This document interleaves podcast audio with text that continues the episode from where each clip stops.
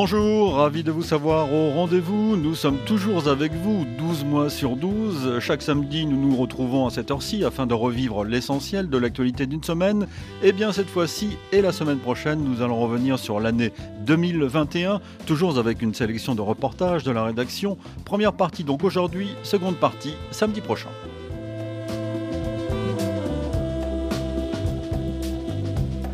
Une année d'actualité.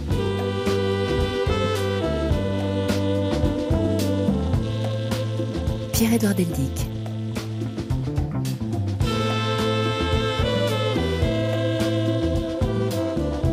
2021, une année d'incertitude entre pandémie de Covid, tensions américano-chinoises ou entre l'Europe et la Russie à propos de l'Ukraine, entre résurgence des coups d'État en Afrique et crise des démocraties mises à mal par le populisme, comme aux États-Unis.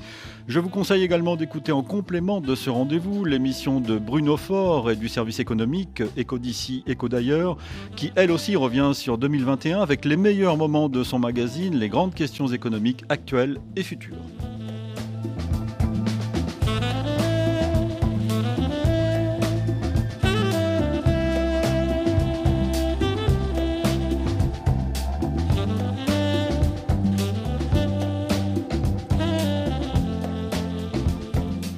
Nous allons donc remonter le temps en compagnie de Yann Mince, notre ami et compagnon de route, spécialiste des questions internationales au magazine Alternatives économiques. Bonjour Yann.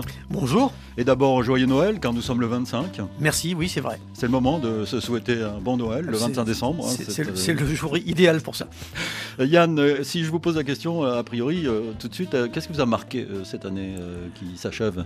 Bah, probablement quand même, comme beaucoup de gens, la, chute rapide de Kaboul, la, euh, décrépitude euh, accélérée, si je puis dire, euh, du, régime présidé par Ashraf Rani, c'était c'était assez prévisible que le régime se déliterait, mais pas qu'il s'effondrerait en si peu de jours et que, privé du soutien américain, il y aurait absolument aucune résistance militaire face, au, face aux talibans. C'était très frappant. Évidemment, le chaos qui s'en est suivi, on s'en souvient avec les scènes à l'aéroport euh, de gens fuyants et malheureusement l'attentat de l'État islamique ont, prouvé que, que tout ça était très, très désordonné, que c'était une véritable, une véritable panique et avec beaucoup d'incertitudes aujourd'hui sur la situation pour les populations. Euh, afghane, notamment parce que sur le plan humanitaire, la situation est, dramatique avec une, une, famine qui frappe et on voit des images d'enfants qu'on n'avait pas envie de voir dans nulle part ailleurs. Nous en reparlerons la semaine prochaine dans la deuxième partie de l'année. Une année d'actualité donc à retrouver comme une semaine d'actualité sur le site de la radio, à la même page, sur votre moteur de recherche préféré ou sur l'application gratuite RFI Pure Radio.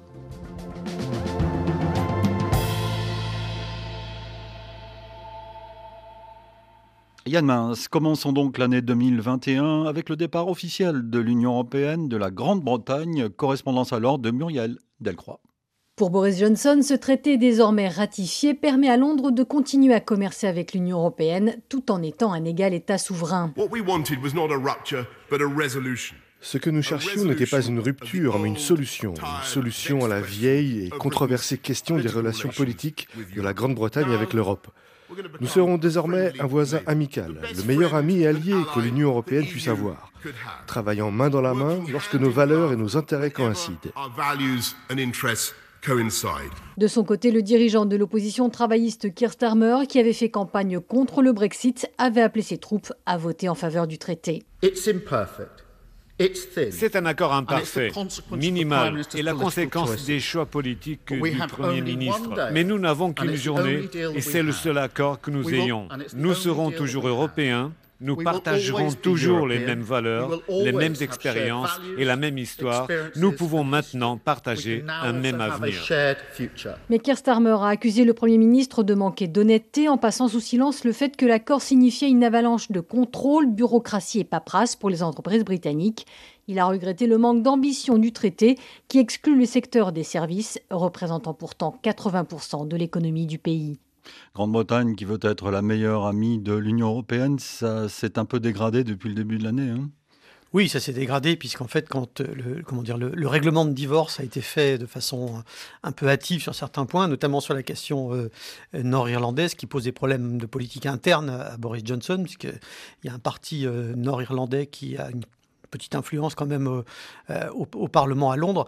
Et puis on l'a vu surtout des questions de, des questions de chaîne d'approvisionnement qui sont aujourd'hui extrêmement perturbées. Alors c'est vrai que le gouvernement britannique dit oui, ah, c'est pas à cause du Brexit, c'est à cause du, Covid.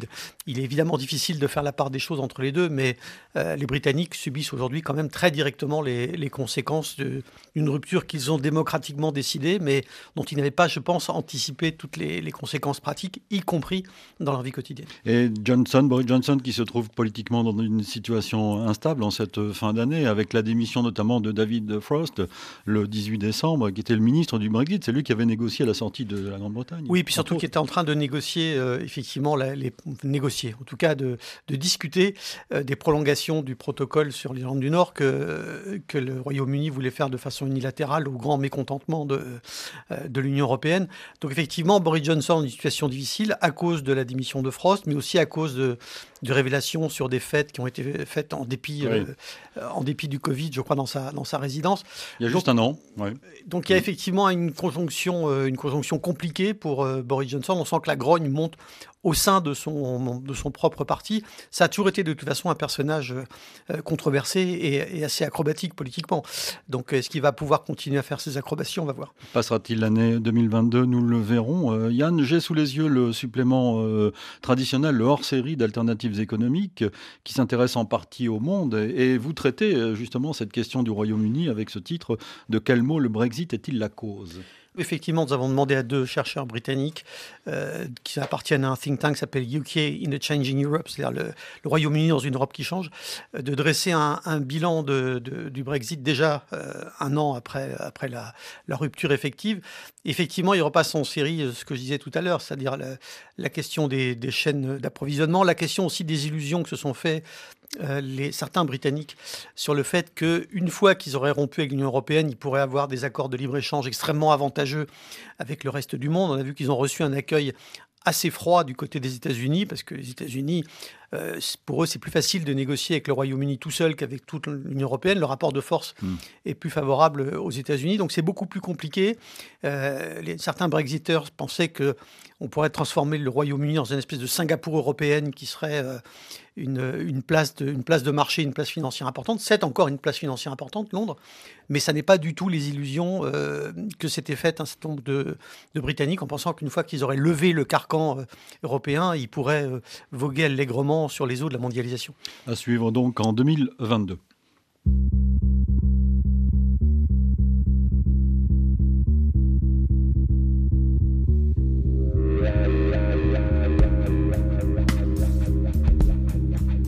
Une année dans le monde.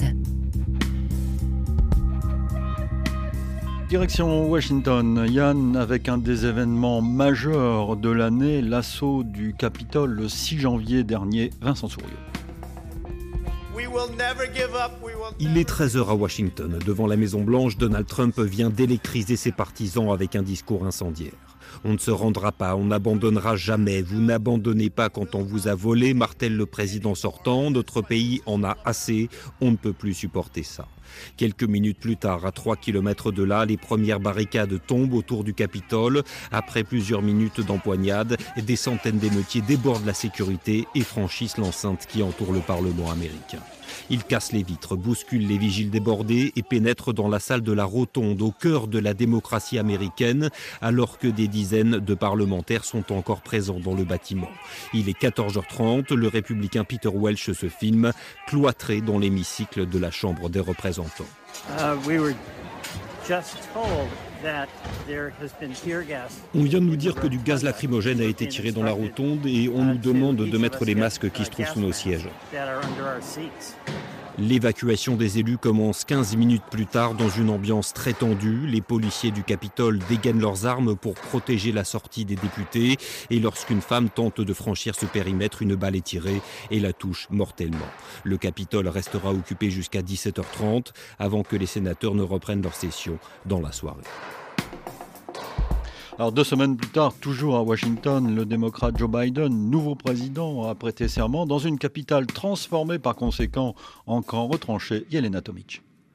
L'événement a commencé par une prise de parole de la sénatrice démocrate du Minnesota, ancienne candidate à la primaire, Amy Klobuchar. Amy Klobuchar a le grand privilège et l'honneur de présenter le 46e président des États-Unis, Joe Biden. Joseph R. Biden Jr. C'est d'abord au tour de Kamala Harris de lever sa main droite et de prêter serment devant la juge de la Cour suprême Sonia Sotomayor. Kamala Harris, 54 ans, devient la première femme et la première afro-américaine vice-présidente des États-Unis.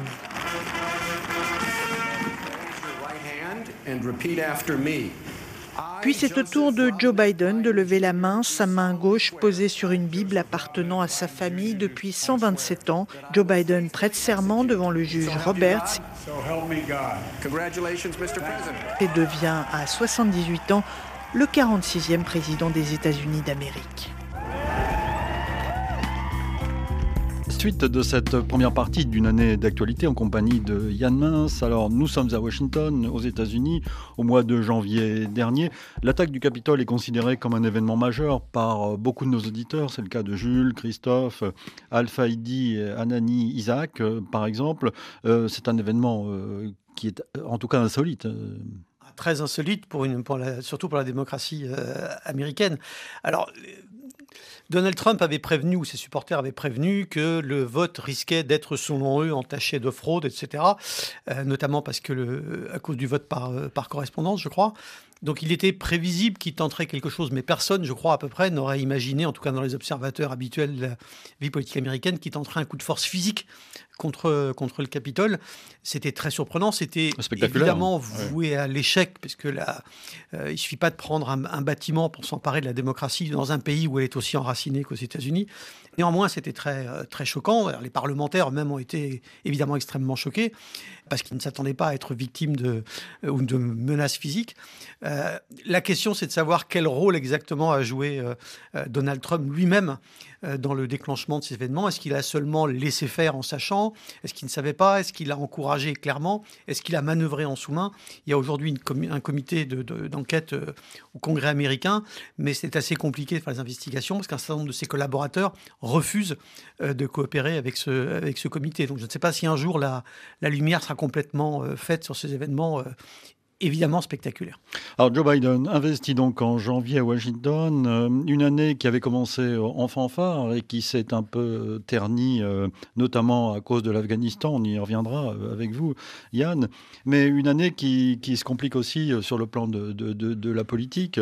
Joe Biden a à ce jour fait voter une loi sur les infrastructures de 1200 milliards de dollars, mais il y en a une seconde qui peine à, à être votée, notamment euh, au Sénat, qui s'appelle le plan Build Back Better, c'est-à-dire un plan d'investissement et de, un, plan de, social, également de, de 1700 milliards. Mais là, c'est plus difficile. Et là, il, a du mal, Joe Biden. C'est plus difficile parce que euh, Joe Biden a effectivement remporté euh, l'élection présidentielle avec une confortable avance en, voix, en tout cas. Mais en revanche, au Congrès, sa majorité est extrêmement faible, et notamment au Sénat.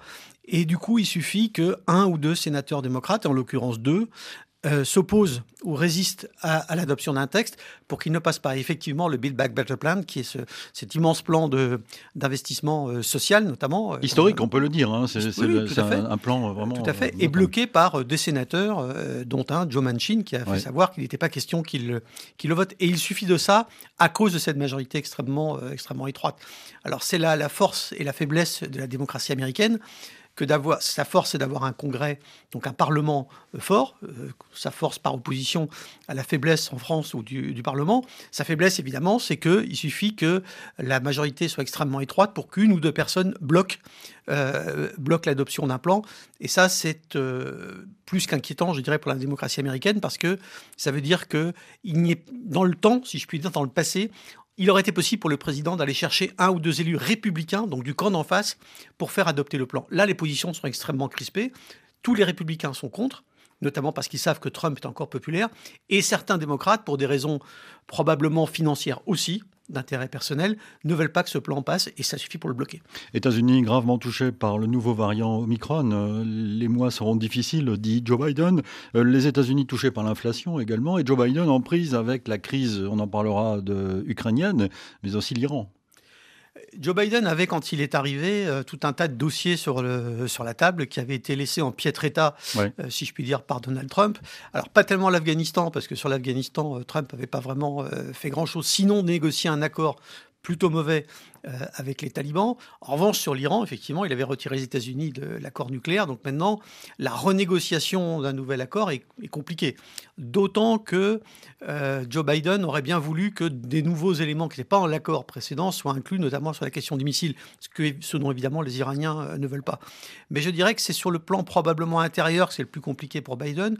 Autant les citoyens américains peuvent euh, lui pardonner, si je puis dire, euh, des erreurs ou des insatisfactions en politique étrangère, autant, comme souvent les électeurs, c'est en politique intérieure qu'ils le jugent. Et effectivement, là, sur les questions euh, de plan, sur les questions d'inflation, de pouvoir d'achat, etc., là, il sera probablement plus sévèrement jugé. Mais je ne pense pas que le jugement soit encore arrêté définitivement dans la tête des, des citoyens américains. En revanche, il y a une échéance.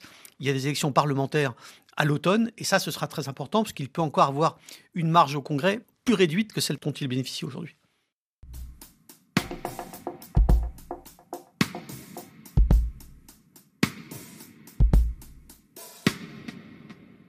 Suite de ce voyage dans la première partie de l'année, Yann, et nous allons parler de la Russie maintenant, avec l'arrestation toujours en janvier de l'opposant à Vladimir Poutine, Alexei Navalny, arrestation qui provoque des manifestations dans tout le pays et de très nombreuses arrestations à Moscou. Alors, Daniel Valo. Le ton est monocorde et le débit ultra rapide, comme il se doit en Russie à l'énoncé d'une décision de justice.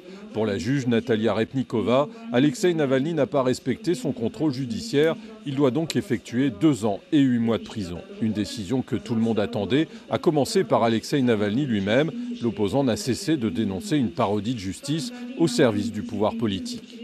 Mais même attendu, la condamnation reste un choc pour ses partisans, comme nous l'a confié Sergueï, un habitant de Moscou que nous avons joint au téléphone juste après l'annonce de la décision. Je suis sidéré, sous le choc. On sait depuis longtemps ce que vaut la loi en Russie et la manière dont les décisions sont prises. Mais là, ce mépris du droit est sans précédent. On n'avait jamais vu ça en Russie auparavant. Et c'est fait de manière ouverte, directe. Je pense que tous les Russes qui ont suivi ce procès honteux doivent se sentir comme moi, humiliés et insultés. À l'énoncé de la décision, Alexei Navalny a dessiné un cœur sur la vitre en verre de sa cage à l'attention de son épouse présente dans la salle. Ne t'inquiète pas, tout ira bien, lui dit-il en sortant du tribunal. Ses avocats ont annoncé qu'il ferait appel de la décision, mais l'opposant sait qu'il n'a quasiment aucune chance de l'emporter.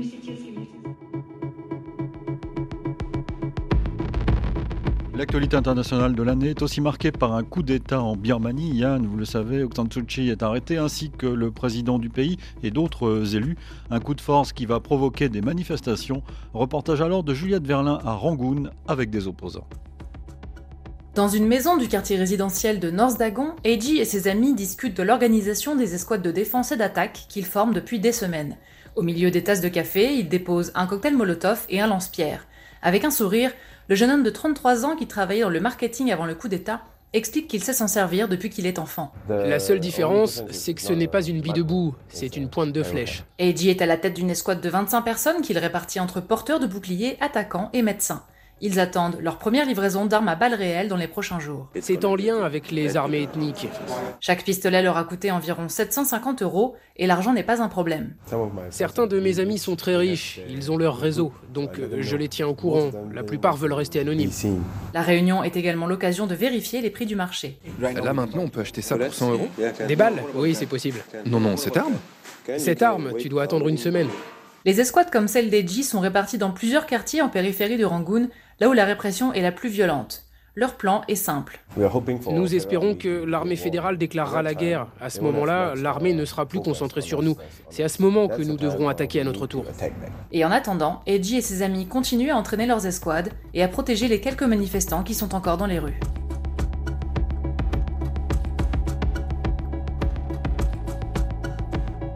Une année d'actualité. Avant de vous retrouver, Yann, partons au mois de mai, si j'ose dire, le 5 précisément. il faut aussi noter l'arrestation spectaculaire, en effet, de l'opposant biélorusse Roman Protasevich. L'avion dans lequel il se trouvait a été détourné et obligé d'atterrir à Minsk, la capitale du Bélarus. Écoutez le récit d'un des passagers de cet appareil, recueilli par Stéphanie Schuller. Le capitaine a fait une annonce dans le micro disant qu'il avait reçu un ordre de devoir atterrir à l'aéroport le plus proche possible. Trouvais que c'était l'aéroport de Minsk. Je trouvais les gens plutôt calmes. Il y avait juste une personne qui était en panique. Et il se trouvait que c'était le journaliste biélorusse à deux rangées de moi. Donc, quand il a appris qu'on allait atterrir à Minsk, il s'était mis dans tous ses états. Il a commencé à crier, mais dans sa langue. Donc euh, moi je comprenais pas ce qu'il disait vu que c'est du biélorusse. Euh, il y a un steward qui essaie de le calmer, et il s'est vite calmé. Euh, par la suite, on est resté dans l'avion. On a vu qu'il y avait tout un système de pompiers, de police, de militaires qui étaient aux alentours de l'avion. Donc ils ont fait sortir ensuite les gens 4 par 4 de l'avion avec les chiens qui reniflaient les valises. Il était sorti de l'avion comme, euh, comme tout le monde. Et ensuite, lui, ils sont venus le, chercher. Ils ont fouillé toute sa valise. Ils l'ont mis dans... Il y avait deux bus pour nous ramener dans l'aéroport. Il était dans mon bus, accompagné d'un policier. Ensuite, on fait la queue pour passer les contrôles de sécurité. Ils nous ont emmenés dans une salle ouverte, qui pas de marquement, mais euh, où on ne pouvait pas sortir, on était gardés. Et je l'ai revu à ce moment-là, accompagné de plusieurs euh, policiers. Je ne sais pas où ils sont allés avec lui.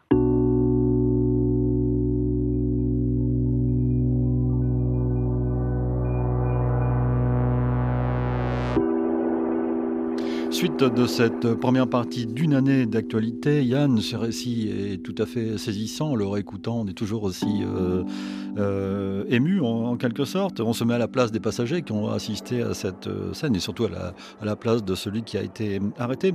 Parlons de, la Russie avant de parler de la Biélorussie. L'ami biélorusse est un Vladimir Poutine plus menaçant que jamais cette année plus sûr de lui que jamais sur le, sur le plan interne. Je pense qu'effectivement, euh, beaucoup de gens ont été choqués en, Europe, en Europe de l'Ouest, euh, comme on disait dans le temps, de, la condamnation de, Navalny.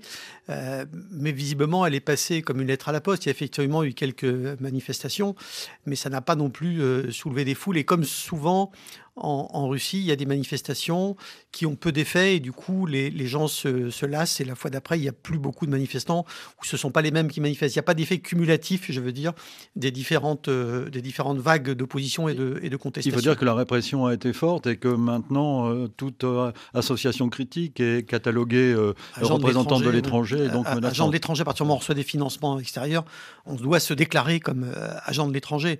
Donc Navalny est un personnage un peu étrange, euh, qui a eu dans le passé des positions euh, euh, xénophobes, qui dit qu'il est revenu dessus, qui a fait plus ou moins amende honorable. Ce qui est sûr, c'est qu'il a réussi à coaliser un nombre de, contestataires, d'opposants à, Vladimir Poutine, et c'est aussi ça qui fait que, que Poutine s'acharne, s'acharne sur lui.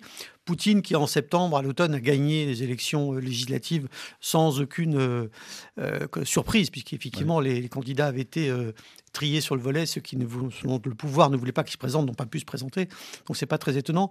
Donc Poutine se sent très sûr sur le plan, euh, sur le plan interne, en tout cas pour l'instant. Euh, en revanche, sur le plan extérieur, il y a un peu plus d'inquiétude, ce qui explique les mouvements des troupes, euh, des troupes russes du côté de l'Ukraine, une première fois au printemps, puis une deuxième fois, une deuxième fois en fin d'année. Jusque-là, Poutine avait fixé à l'Occident, euh, à l'Europe en tout cas, une ligne rouge qui ne voulait pas que l'Ukraine rentre dans l'OTAN. Parce qu'en 2008, il y a eu un sommet de l'OTAN où l'OTAN a dit que euh, l'Ukraine et la Géorgie avaient vocation un jour à rentrer dans l'OTAN, mais l'OTAN s'est bien empressé de ne rien faire de concret mmh. pour le permettre, parce que l'OTAN, c'est une ligne rouge.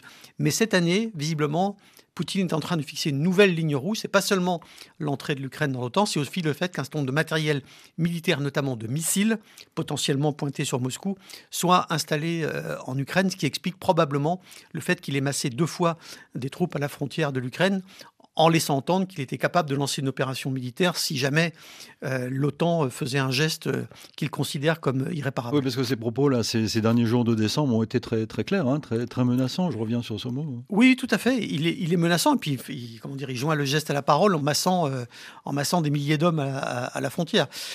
J'ai un peu de, doute sur le fait qu'il ait envie de lancer une opération en, en Ukraine. Ce qu'il est probable, en revanche, c'est qu'il aimerait bien que les Ukrainiens fassent un geste qu'il puisse interpréter comme menaçant et ensuite en, prendre prétexte.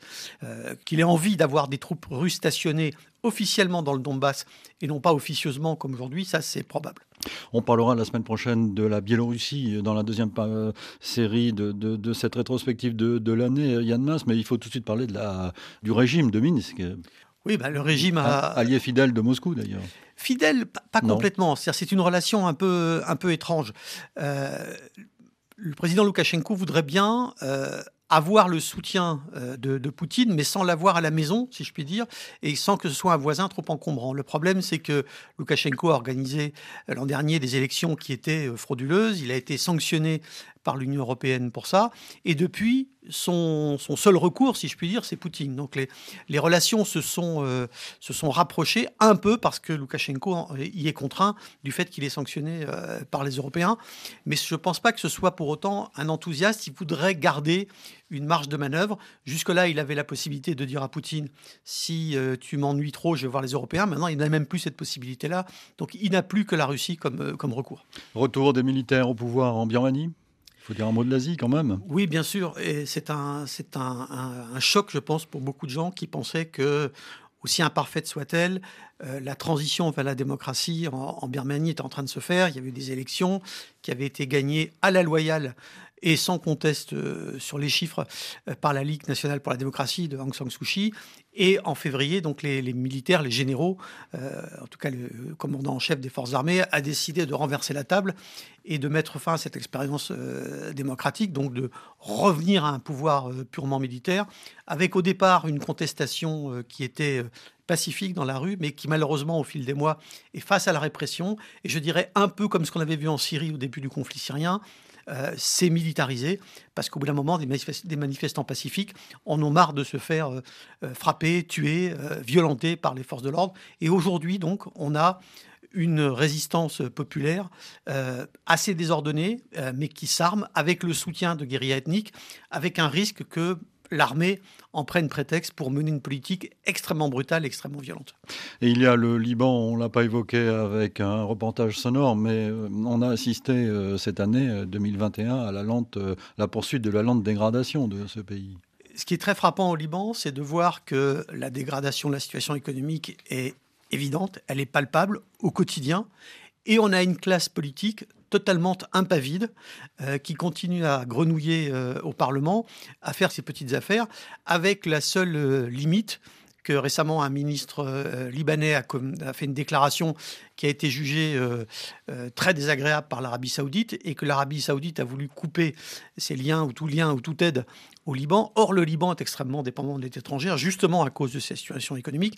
Il n'a certainement pas intérêt à se fâcher avec des bailleurs potentiels aussi importants que l'Arabie saoudite ou les, ou les Émirats arabes unis, d'où la tentative d'Emmanuel Macron lors de son voyage en Arabie saoudite de rabibocher tout ça. Le ministre libanais a été euh, remercié et les Libanais peuvent peut-être espérer que l'Arabie saoudite fasse un geste, mais aujourd'hui, le Liban est peut-être moins important pour euh, des pays du Golfe qu'il ne l'était dans le passé pour l'équilibre de la région.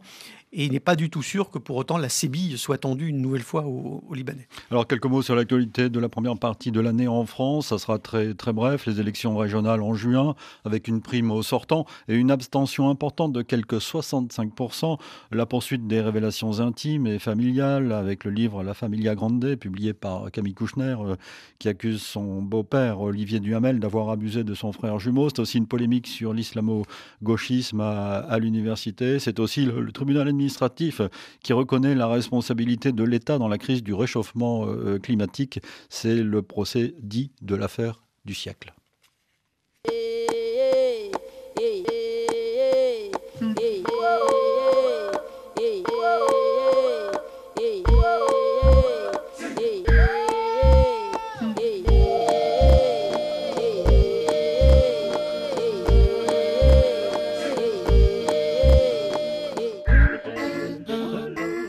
Nous écrire par courriel semaine.actu.rfi.fr. Notre adresse électronique, euh, comme je le fais chaque samedi dans une semaine d'actualité, un salut à quelques-uns de nos auditeurs fidèles sur le continent africain notamment.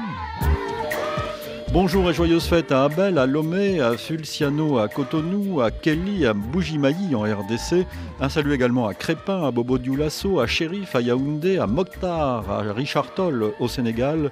Un salut également à Julien à Ouagadougou. Enfin, mes salutations à Casimir qui est haïtien et vit à Montréal.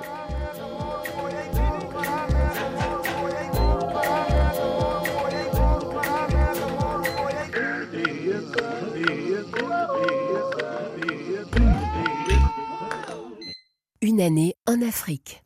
Suite de cette édition spéciale, de ce premier volet d'une année d'actualité avec vous, euh, Yann Mince, en Centrafrique, avec en janvier la validation par la Cour constitutionnelle du pays de la réélection du président Touadéra après l'élection du 27 décembre 2020, reportage de Charlotte Cossé lors de la proclamation des résultats par la présidente de la Cour constitutionnelle. En préliminaire, Daniel Darlan a souhaité répondre aux inquiétudes régulièrement formulées concernant le travail de la Cour constitutionnelle. D'abord, je voudrais rassurer tous les électeurs, tous les candidats, que la Cour a travaillé en toute indépendance, comme nous l'avons toujours fait. Nous n'avons reçu aucune pression, ni de la part du président en exercice, ni de la part du gouvernement ni de la part du représentant spécial du secrétaire général des Nations Unies, ni de la part d'aucune ambassade. La Cour a passé en revue l'ensemble des recours déposés, délibéré sur chaque PV posant difficulté, assure-t-elle.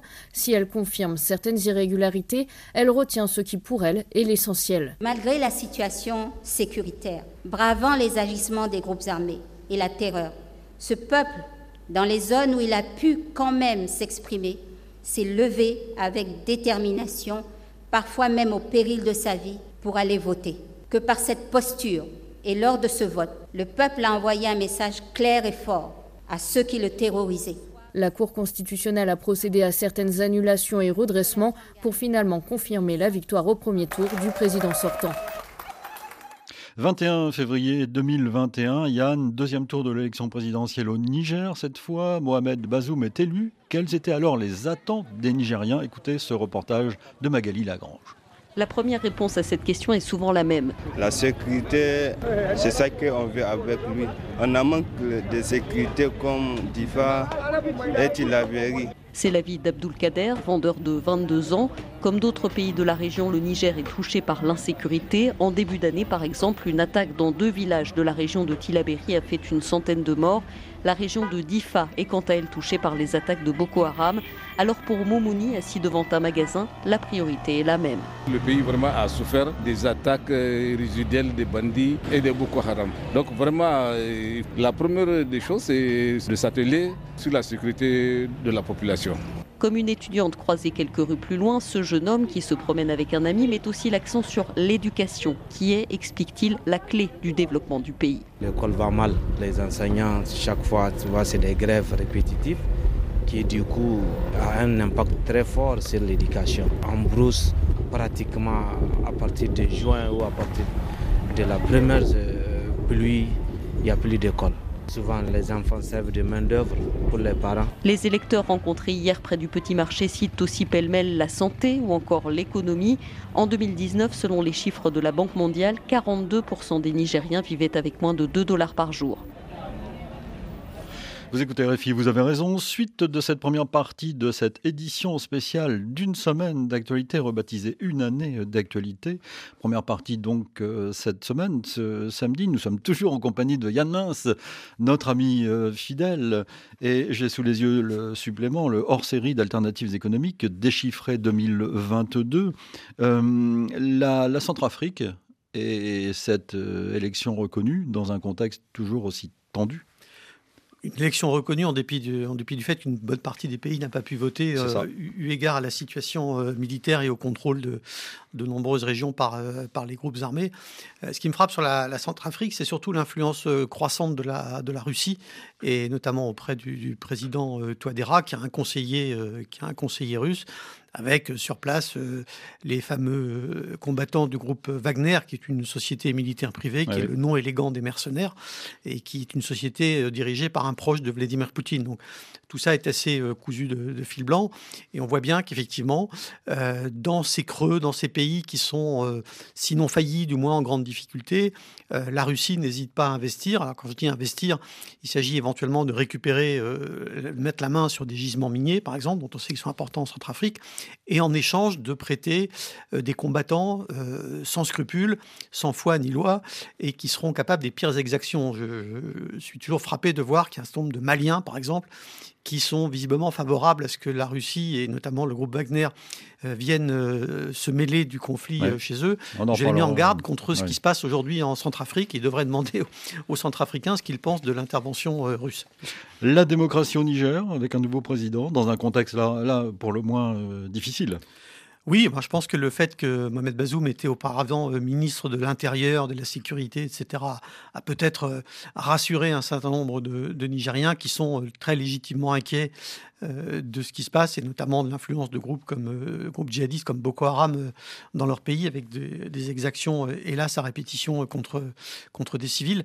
maintenant, la question, c'est la, sécurité n'est pas uniquement une affaire de poigne, une affaire militaire. La sécurité c'est une affaire aussi de prévention. Et la prévention ne relève pas du ministre de l'Intérieur, elle relève plutôt du ministre des Affaires sociales, de l'économie, etc., pour que la situation ne soit pas trop dégradée dans un certain nombre de régions, qu'il n'y ait pas trop de chômage, que les gens aient un niveau de vie acceptable parce que sinon, ça risque de pousser un nombre d'entre eux dans les bras des djihadistes. Les djihadistes qui sont souvent, je dirais, des, euh, des sociologues assez redoutables, c'est-à-dire qu'ils savent repérer dans les sociétés euh, dans lesquelles euh, ils s'implantent les failles, ils savent trouver les gens qui sont désespérés et ils savent leur offrir une perspective d'avenir à la fois personnel, c'est-à-dire un combat, un salaire, etc., et puis éventuellement euh, leur faire promettre une amélioration pour euh, l'ensemble de la population.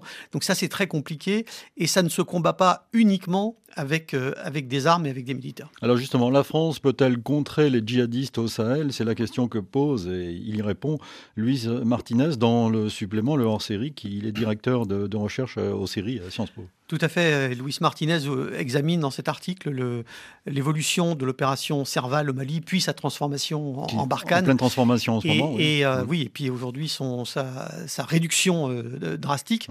qui en fait est le, constat que ce que disait, c'est-à-dire que en dépit des ambitions françaises de lutter contre le djihadisme au Sahel, à la fois parce que c'est dangereux pour les pays sahéliens et aussi parce que je pense qu'au moins au départ de l'opération Barkhane, euh, un certain nombre de responsables français comme Jean-Yves Le Drian, qui à l'époque n'était pas encore ministre des Affaires étrangères, mais ministre de la Défense François Hollande, craignaient que le Sahel puisse servir de base à des attentats en France et que effectivement des djihadistes remontent du Mali ou du Niger vers euh, la Libye, puis ensuite euh, vers la France pour y commettre des attentats. Je pense que ça a été ça au départ une, raison importante de la euh, de l'intervention française, d'abord sous forme de Serval, mais ensuite surtout comme comme Barkhane. Mais on s'est aperçu que en fait, non, pas plus les, armées étrangères que les armées africaines ne peuvent réduire le djihadisme parce que les moyens militaires ne suffisent pas. On en revient toujours à cette question. La responsabilité ultime de la lutte contre le djihadisme, elle est dans les hommes politiques locaux et dans la situation économique et sociale. Ce ne sont pas uniquement des armes qui vont réduire euh, les troupes djihadistes et c'est malheureusement le constat qu'est en train de faire euh, Emmanuel Macron, ce qui explique aussi qu'il ait décidé de réduire la voilure de l'intervention euh, française, notamment au Mali. Une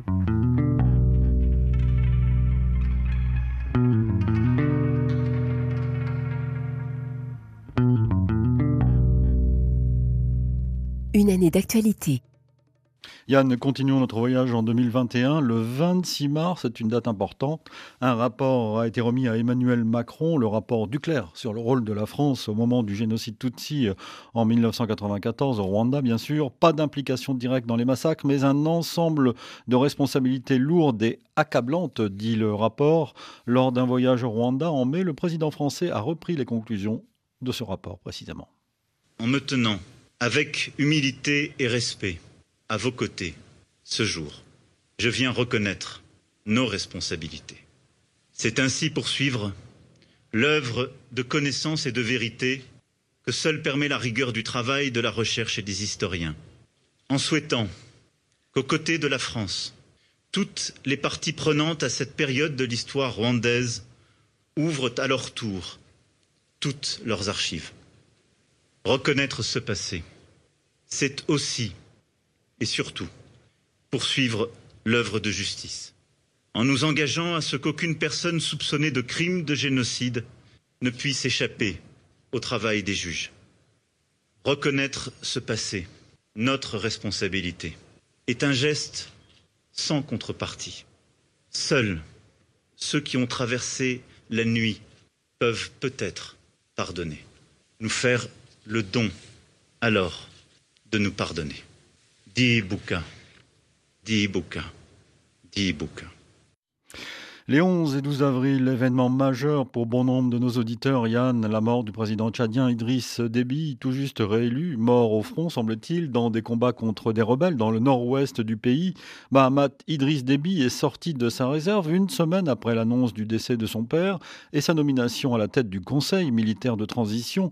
Une adresse à la nation enregistrée d'un quart d'heure, diffusée par les médias publics. Reportage alors de François Mazet et Boris Vichit. Pour sa première prise de parole comme dirigeant du Tchad, Mahamat Idriss Déby a commencé par rendre hommage à son père et à ses camarades militaires tombés au combat. Il a défendu l'armée et son rôle dans la transition. Le CMT serait né de circonstances exceptionnelles. Face à ces périls qui menacent encore le Tchad, qui est à nos frontières, les forces de défense et de sécurité ont pris les responsabilités devant l'histoire et le peuple. Les hauts dignitaires n'ont pas eu d'autre choix que d'emprunter la voix qui s'imposait à tous dans ce contexte exceptionnel. Il s'est ensuite employé à rassurer.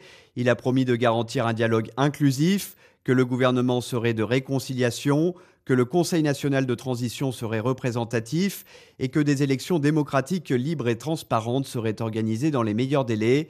Il s'est aussi adressé aux partenaires du pays. Je voudrais également rassurer nos partenaires que le Tchad continuera de tenir son rang et assumer ses responsabilités dans la lutte contre le terrorisme et respectera tous ses engagements internationaux. Un respect conjugué à une demande de soutien pour réussir la transition face aux immenses défis que traverse le Tchad.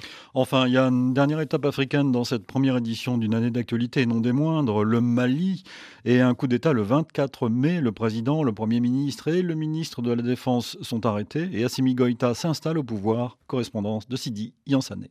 Apporter des clarifications, c'est ainsi que le commandant Baba Sissé, conseiller spécial pour la communication du vice-président de la transition Assimi Goïta, a entamé sa déclaration à Koulouba où siège le palais présidentiel. Pour justifier la destitution du président et du premier ministre, le gradé a mis en avant des différends profonds avec les deux hommes de nature à empêcher le bon fonctionnement de la transition, particulièrement dans les domaines de la défense et de la gouvernance. Le commandant Baba Sissé. Pour ce qui concerne la défense et la sécurité, les différents problèmes rencontrés allait nous conduire à l'effritement de la cohésion au sein des forces de défense et de sécurité, pour la simple raison qu'il y avait eu des limogeages ou des changements abusifs de nature à jouer sur l'équilibre des forces. Cela allait avoir comme conséquence la démoralisation des troupes et une certaine rupture dans la chaîne de commandement. Sur le plan de la gouvernance, le vice-président de la transition avait nourri l'ambition de faire faire l'audit la loi d'orientation et de programmation militaire. Il y a eu blocage à ce niveau. Le conseiller spécial du vice-président dénonce également l'opposition du président Bandao à l'arrestation de dignitaires identifiés pour leur mauvaise gestion des affaires financières et militaires du pays. Le commandant Baba Sissé accable également le premier ministre Mokhtar Ouane pour, je cite, sa gestion problématique et clanique de l'État. Il assure que les deux hommes retrouveront bientôt leur liberté, mais graduellement pour des raisons évidentes de sécurité, précise le militaire.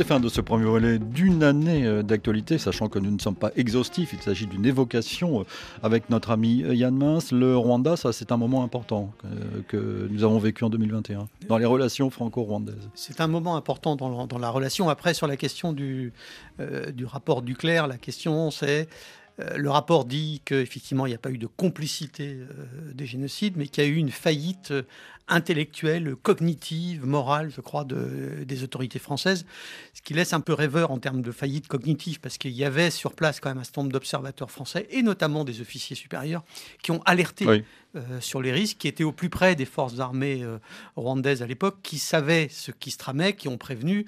Et euh, effectivement, il y a eu une, une faillite de décision, mais pas une faillite de connaissances. Les connaissances étaient là, simplement les décideurs ont décidé, si je puis dire, de ne pas en tenir compte et, de continuer leur alliance avec les, avec les pires gouvernants de l'époque au Rwanda, les, les, extrémistes, les radicaux euh, Hutus.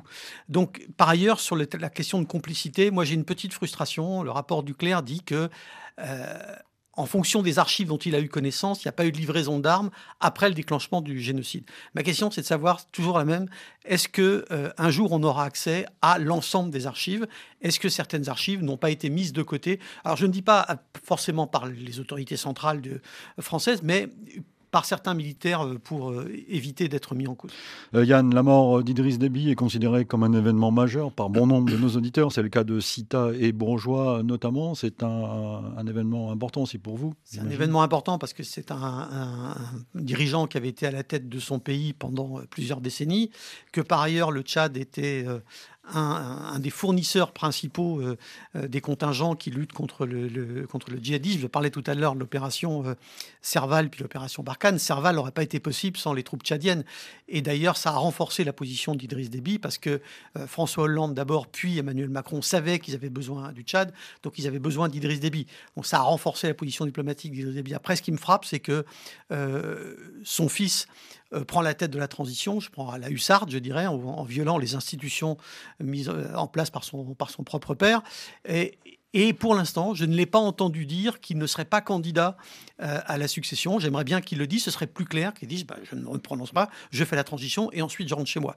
Je n'ai pas le sentiment qu'il l'ait dit pour l'instant, mais peut-être que ça m'a échappé. Merci Yann Mincy. On suivra ça euh, en 2022 dans, ce, dans cette année qui va commencer dans quelques jours. Nous allons vous retrouver samedi prochain pour le second volet euh, d'une année d'actualité. Donc je, je retiens ce hors-série Alternatives économiques intitulé Déchiffré 2022.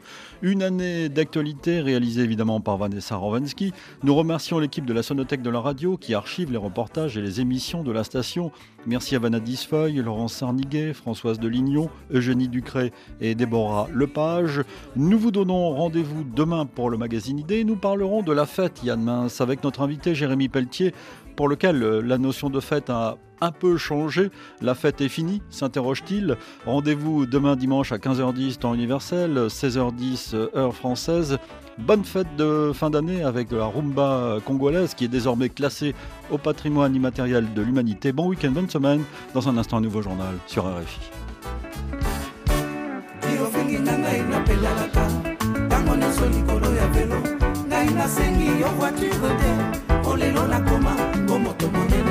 Okanisaki mambala velo ozalaki na yango. Lelo ofinga biso bato ya velo. Yofinginga ngai na pedalaka ntango nyonso likolo ya velo. Ngai nasengi yo voiture te. Mpo lelo nakoma po moto monene. Kanisaki mambala velo ozalaki na yango. Lelo ofinga biso bato ya velo. Opedaleo opedaleo opedaleo na mondialeo opedaleo opedaleo opedaleo oh, na velo ya kimbambala. Oh, opedaleo opedaleo oh, pedale pedale pedale mokongo ekufi ye opedaleo opedaleo opedaleo na velo ya kimbambala. Opedaleo opedaleo opedaleo na mondialeo